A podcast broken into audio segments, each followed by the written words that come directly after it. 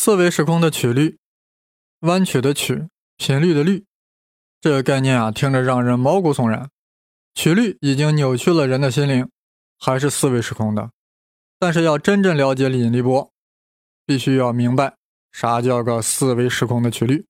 因为引力波呀，就是四维时空曲率的传播。对于困难的问题，我们需要拆二分之，分别讲解各个击破。我们先来看看什么叫四维时空。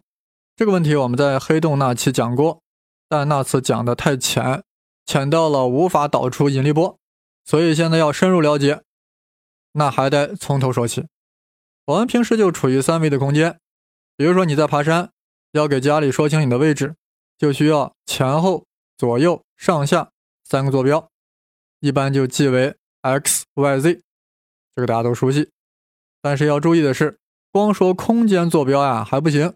因为你一直都在爬，不同的时间点，你所处的空间位置是不一样的，所以在告诉 x、y、z 的同时，你还要说在哪一个时刻你处于 x、y、z 这个空间点。所以给家人的完整信息就是 x、y、z 加 t 啊，t 就是时间，也就是说你所在的空间位置 x、y、z 和时间点 t 组合起来都告诉家人。才完整的告知了你在宇宙中的所在点，也就是说，需 x、y、z 三个维度，再加上时间 t 这一个维度，才能完整的描述一个事件。这就是所谓的四维时空。这个道理好像很简单啊，一个事件不就是同时要指明时间和地点啊？这是古人都懂的道理啊。在古汉语中，宇就是空间，宙就是时间，宇宙就是空时，就是时空。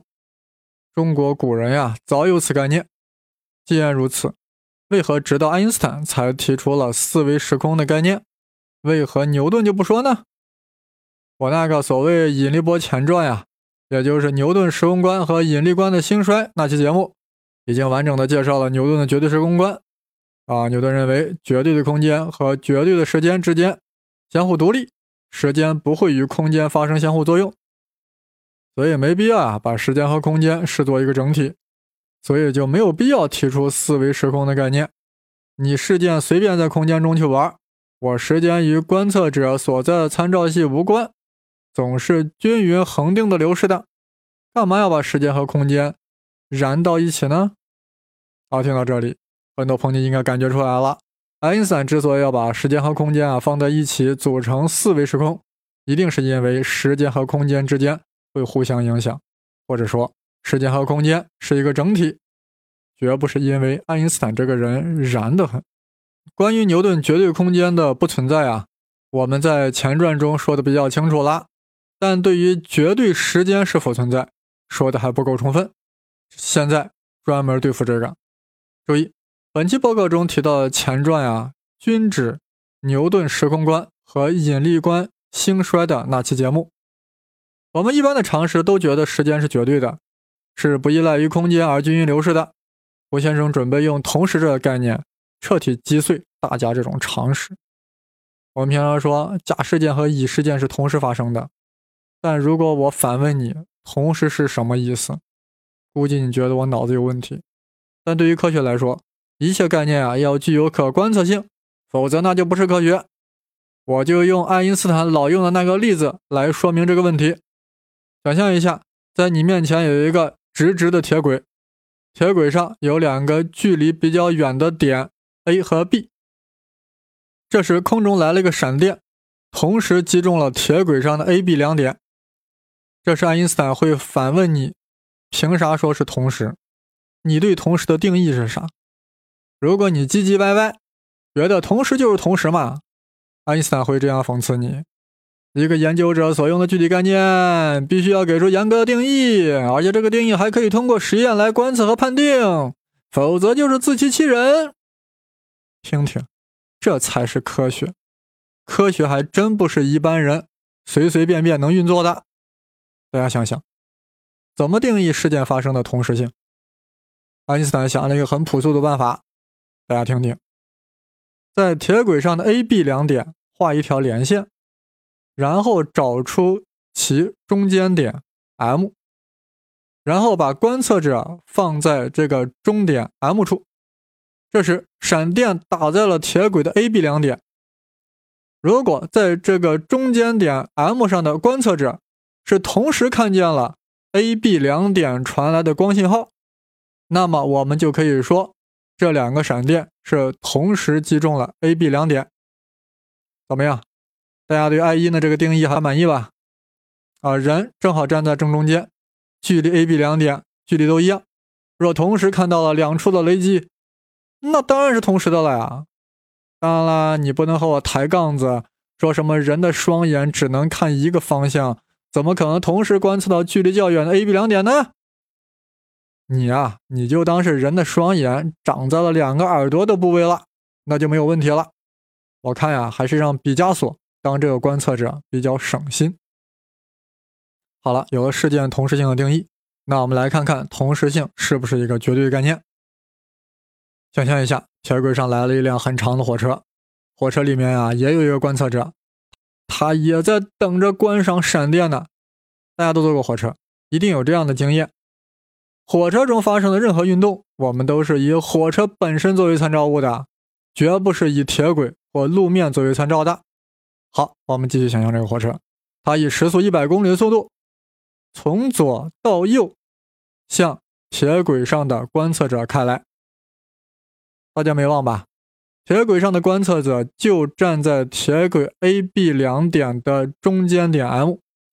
为了让大家在脑海中呀形成具体的图像，有既视感，我们就假定 A 点在铁轨观测者的左侧，B 点在铁轨观测者的右侧，而火车是自左而右向铁轨观测者开了过来。那么火车头。会先经过 A 点，然后再经过 B 点，对吧？有人听了可能有些烦，咋这么啰嗦？把终点还非要说成中间点？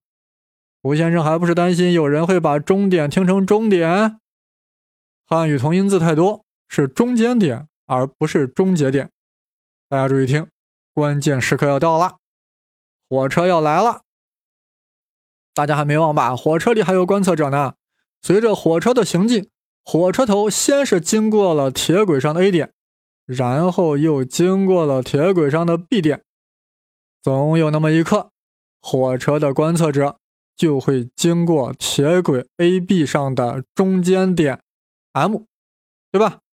就在火车中观测者正好与铁轨上 M 点相重合的一刹那，说时迟，那时快，有一道闪电同时击中了铁轨上 A、B 点。凭啥说是同时呢？因为铁轨观测者是同时看到这两个事件的。但问题是，火车上的观测者是否也会同时看到 A、B 两点传来的光信号呢？估计有人会说，当然会同时啦，因为此时火车上的观测者也是处于 A、B 的中间点 M 呀。但是，这位朋友呀，您忽略了一个问题：火车是处于运动之中的。它在相对于铁轨做匀速运动，这就意味着火车上的观测者是以一定的速度向前方 A 点在运动。这样，火车观测者呀，对于 A 点传来的光信号等于是迎了上去，而对于它后方 B 点传来的光信号，等于是在向前逃离。于是乎，火车观测者应该是先看到 A 点的闪电，然后才看到了 B 点的闪电。对吧？这样神奇的事情就出现了。对于铁轨观测者同时发生的闪电击中 A、B 两点，而对于火车观测者来说却有先有后，这说明了同时性是相对的。对于铁轨参照系同时发生两件事，但对于火车参照系却是不同时的。大家听着咋样？服不服？不是服不服我，是服不服爱因斯坦这个例子。以后呀，当我们说到同时性概念的时候，必须要说是针对哪个参照系，否则毫无意义。这才是科学。这就意味着呀，每一个参照系都有它自己独特的时间系统。啊，这一点我在前传中呀也是在反复介绍。在传统物理学中呀，虽然我们早就认识到运动呀、速度呀都有相对性，但一直觉得时间是绝对的。是不依赖于参照系的，但事实并非如此。这世间呀，一切都是相对的，这的确有点令人触目惊心。善于思考的朋友，或许从中意识到，这个同时的相对性啊，来源于其定义，就是在中间点同时感受到光信号。若这个光速是无限大，则同时性就是绝对的了，因为光速无限大，就会导致光信号传播不需要时间了。那么，无论铁轨还是火车上观测者。都会在闪电击中 A、B 两点的那一刹那，也接受了光信号，那同时就是绝对的了。但光速是有限的，是每秒三十万公里，于是相对性就出现了。光速这个数值虽然有限，但对于我们普通人生活来说是非常巨大的，几乎是无限的。所以我们在日常生活中呀，感受不到同时性的相对性，除非我们坐上了接近光速的火车。简而言之呀。时间和光速在发生关联，因为人类的观测依赖于光，而同时性的定义啊又依赖于观测，于是乎时间与光速发生了关系。这就是为何光速问题成了一个核心的问题。我说的这句话很重要，可以回答为何光速在整个物理中扮演了非同一般的角色。所以我在这里要再说一遍，因为人啊是用光来进行观测的。所以，光速决定了观测值，决定了科学的理念，而光速又特别的奇葩，导致整个近代物理成了奇葩。光速咋奇葩了？就是光速不变嘛。这个虽然在黑洞，尤其是在前传中呀，有详细的阐述，这里还是要再说一下。已经很懂的朋友啊，耐着性子再听听，这里会有新内容、新方式。所谓光速不变啊，就是指。在所有参照系中，光速在真空中的传播速度都是一样的，都是 c。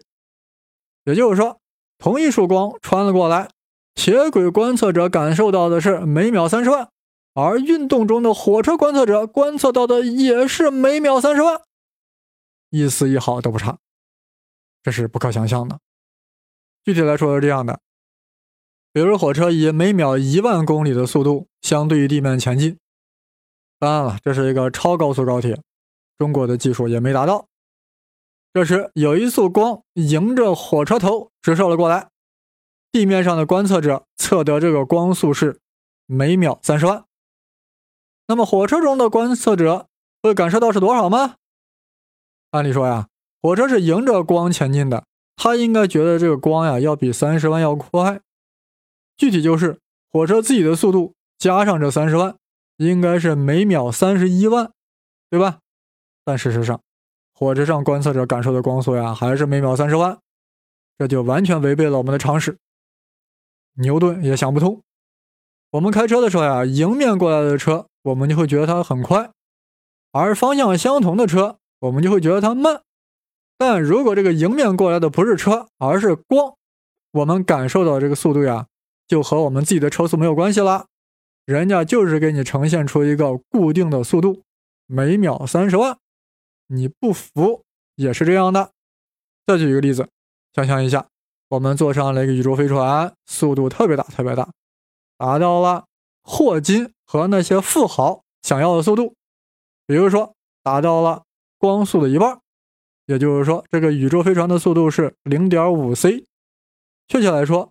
地球上的人观测到这个飞船速度是零点五 c，这时我们在飞船上发出一束光，对于我们飞船上人来说，这个光速当然是 c，也就是说飞船发出的光相对于飞船的速度是每秒三十万。那么这里要问，地球上观测这束光应该什么速度？按照我们的常识，也就是按照经典物理中的速度叠加原理，地球上的观测者应该觉得这个光速呀是飞船的速度。加上光速相对于飞船的速度，也就是零点五 c 加上 c 等于一点五 c，也就是每秒四十万公里。但实际上是，地球人看到这个光速呀，仍然是每秒三十万，一丝一毫都不差。这就是光速不变原理。如何理解这一点？因为飞船和地球这两个参照系的时间系统不一样，速度等于距离除以时间。我们过去的常识呀。以及经典物理都是基于时间是绝对的，一旦时间相对了，就会出现光速不变。这一点的详细讲解在《引力波前传》《牛顿时空观和引力观的兴衰》那里讲的非常非常仔细。We have detected gravitational waves. We did it. 引力波哪里来？是从引力场方程中求出来。场方程哪里来？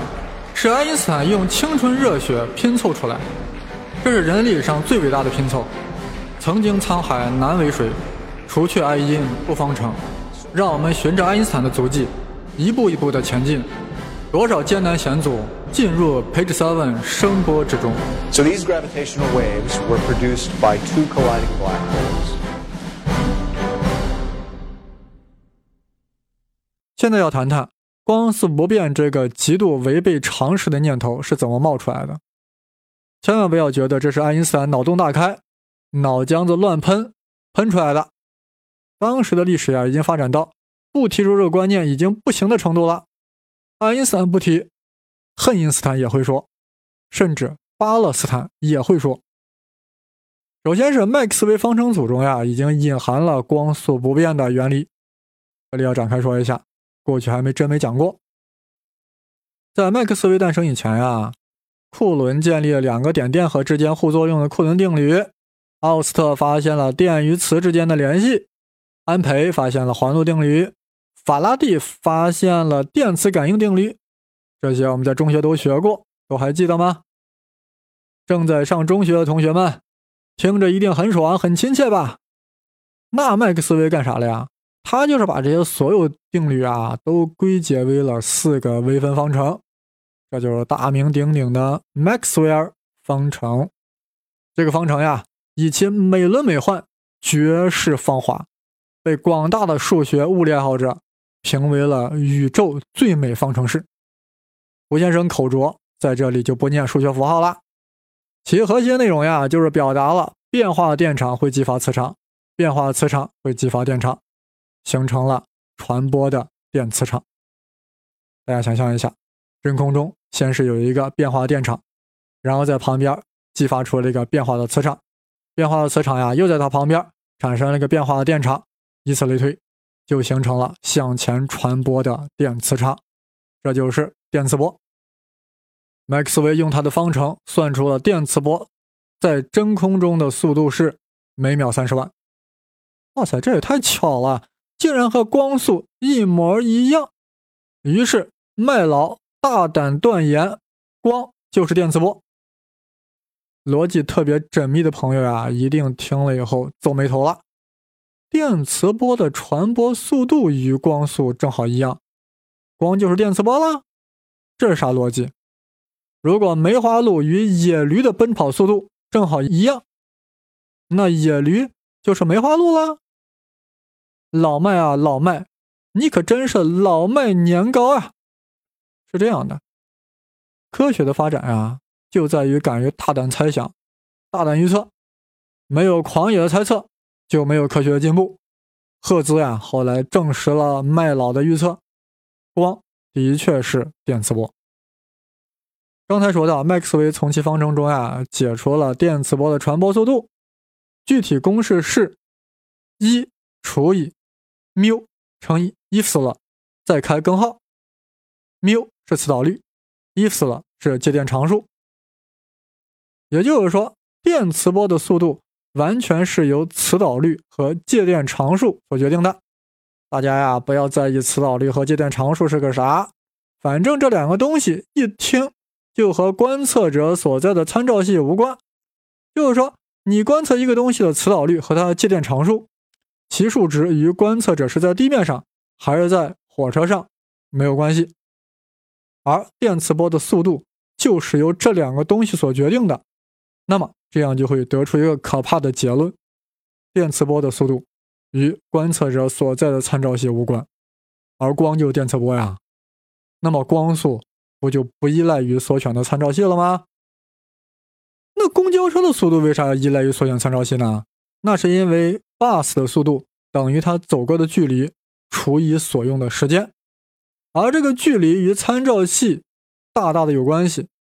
若站在路面上的人。看 bus 走过了十米，那么与 bus 同方向骑自行车的人一定会觉得 bus 走的不到十米，对吧？而 bus 上的乘客还会觉得 bus 相对自己就没动呢，距离是零呢。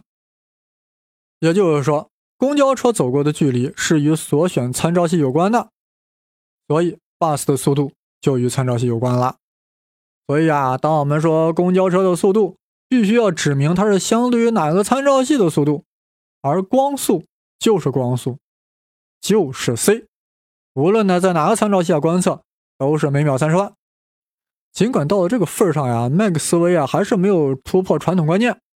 并没有认为光速呀在任何参照系啊都是一样的，这一则是呀它不够二，再者呀他认为方程计算出来的光速呀是相对于绝对静止的以太参照系的，啥意思？他是这样想的：既然光是电磁波，那波的传播需要介质呀，那光为何能在真空中传播呀？说明真空不空，宇宙中呀到处都充满了一种物质，把它叫以太。这个以太啊是绝对静止的，光速三十万呀，就是相对于这个绝对静止的以太参考系的速度。但是大家后来都知道啊，迈克尔逊莫雷实验否定了以太的存在，这在前传中详细介绍过。当时啊，罗伦兹为了强行解释迈克逊迈克尔逊莫雷实验的结果，在数学上进行了一个强行处理，搞出了一个什么罗伦兹变换。在数学形式上已经蕴含了光速不变的原理，但罗伦兹还真不敢这样想，因为这太逆天了，太惨绝人寰了。这事儿还真的年轻人干，而且还得是很二的年轻人。爱因斯坦当时就具备了这样的双重素质，于是他大胆提出了光速不变的假设。但光速不变啊，的确太令人匪夷所思了。但近代物理的规矩是这样的：无论假设再怎么荒诞，只要我以之为基础构建出来理论能够解释现有的实验现象，那就暂且把你留下来，以观后效。如果这个理论所做出的各种预测呀，后来还得到了实验观测的证实，我们翻过来就会承认你这个理论最初的出发点，那个荒诞不经的假设。证实的预测越多，大家就越是承认这个假设，无论它如何荒诞，如何的颠鸾倒凤。爱因斯坦就是以光速不变为出发点建立了狭义相对论，后来的实验观测呀，不断证实了狭义相对论中的各种预测，于是乎，光速不变就从一个假设上升为一个原理了。光速不变原理，很多相对论的业余爱好者。对物理学的这个道道不太清楚，所以对光速不变原理啊产生了很多误解，以后就不会这样了。我们这里再举一个例子，还是关于时间的。吴先生刚才说到，不同参照系啊同时性具有相对性，地面观测者感到同时的事件，而对于火车观测者来说却是不同时的。现在我们要看看地面观测者与火车观测者。对于时间流逝的快慢的感觉是否一致？那我们就需要一个钟表，一个非常严格的钟表来规定这个时间的快慢。我们准备选择光子钟啊，听着好可怕，其实不可怕。想象一下，有两个镜面隔开一定距离，一上一下方支着。假想在上镜面有一个光探头，直直的向下发出一束光。光打到下镜面，就会被直直的反射到上镜面，然后呢又反射到下镜面，如此反复，就形成了个周期运动。凡是具有周期运动的装置呀，就可以定义为一个时钟。我们就可以把这束光一上一下的这样一个周期，定义为一个时间单位，比如就叫一秒钟，也可以叫一刹那，啊，这就是个名字而已，大家别较真儿。这就好比。我们可以把脉搏也看作一个钟，可以把脉搏的每一次跳动定义为一秒钟，但没有人家光子钟精确，因为光速是绝对不变的三十万，你那脉搏激动起来还不知道怎么活蹦乱跳呢？不知道各位朋友这一会儿的脉搏是一种什么状态？啊，我们继续听。好了，现在我们把光子钟呀放在火车上，火车速度随便说个数，也就是每秒一公里吧。对于火车上的观测者来说呀，这个光子钟就是静止的，也就是说这两个镜面是静止的，所以他看到的光子钟内部的光呀是在直上直下来回反射，对吧？这没啥问题。就好比你在火车地板上拍篮球，直上直下，因为火车地板相对于你来说是静止的。现在我要问大家的是，如果地面上也有观测者。可以看到火车上的你，那么他看到你所拍的篮球还是不是直上直下了？大家动动脑子。但火车对于地面观测者来说是向前开的，火车上的你和篮球所接触的火车地板都在向前运动，这样地面上的观测者就会觉得这个篮球走的是斜线，因为你的手在向前走。如果篮球还直着上去的话，你的手就拍不到了呀。所以篮球必然呀也是向前斜着上去，在追你的手，对吧？这个呀，大家一定要想得通。这不需要什么抽象思维，只涉及到了初中物理。各位朋友，您要是能把我这期播客听懂，以后别人再说什么抽象思维。你十有八九你都会呵呵，啥叫抽象？你搞笑了吧？好了，我们还是回到火车上的光子中，这两个镜面之间来回反射的光呀，不就是刚才的篮球吗？所以，对于火车上的观测者来说，这个光呀在镜面上是直上直下的；但于对于地面观测者来说，这射光是斜着上斜着下的。在一个周期中，可以说走出了一个三角形。大家都知道，斜线比直线长。再根据光速不变的原理，火车上的观测到的光速与地面上观测的光速是完全一样的呀。那么大家想一想，时间等于距离除以速度。火车上的人看到的光是直上直下的，走的距离是不就是要比地面上的人？看到的斜上斜下要短呀，而火车上的人所感受的光速又与地面上的人所感受的光速又是完全一样的，而时间又等于距离除以速度，那么火车上感受的镜面之间的光的一上一下，就比地面观测者所感受到的时间要短，也就是说，感受的这个光子中走得更快。但大家注意啊，快慢是相对的。火车上的人一定是以自己的参照系为基准的，所以无论这个光子中多快多慢，他都会觉得自己看到的这个快慢是正常的。但翻过来说，地面观测者就会觉得火车上这个光子钟变慢了，因为它走的是斜线。这个结果告诉我们一个道理：时间是个相对概念。同一个时钟，火车上的人觉得它走的很正常，而地面上的人就会觉得它变慢了。这就是狭义相对论所说的运动时钟变慢了。但一定要注意，是地面上的人觉得火车上的时间变慢了，或者说是时间膨胀了，但火车上的人觉得自己的时间很正常。这个例子再次告诉我们，时间和空间会发生关联，我们必须要将时间和空间。作为一个整体来考虑，于是四维时空的概念就在狭义相对论中横空出世了。我们在这里要思考一个问题：为什么我们一定要选光子钟作为计时的方式，而不选择那个火车上的拍篮球呢？那也是个周期运动呀。有人肯定会说，光子钟精确吗？拍篮球那玩意儿，对吧？不精确吗？这是一个次要原因。关键在这里，如果我们用拍篮球作为时钟的话，地面上的人呀就不会觉得它变慢了。为啥？难道篮球在地面观测者眼里走的不是斜线吗？是，是斜线。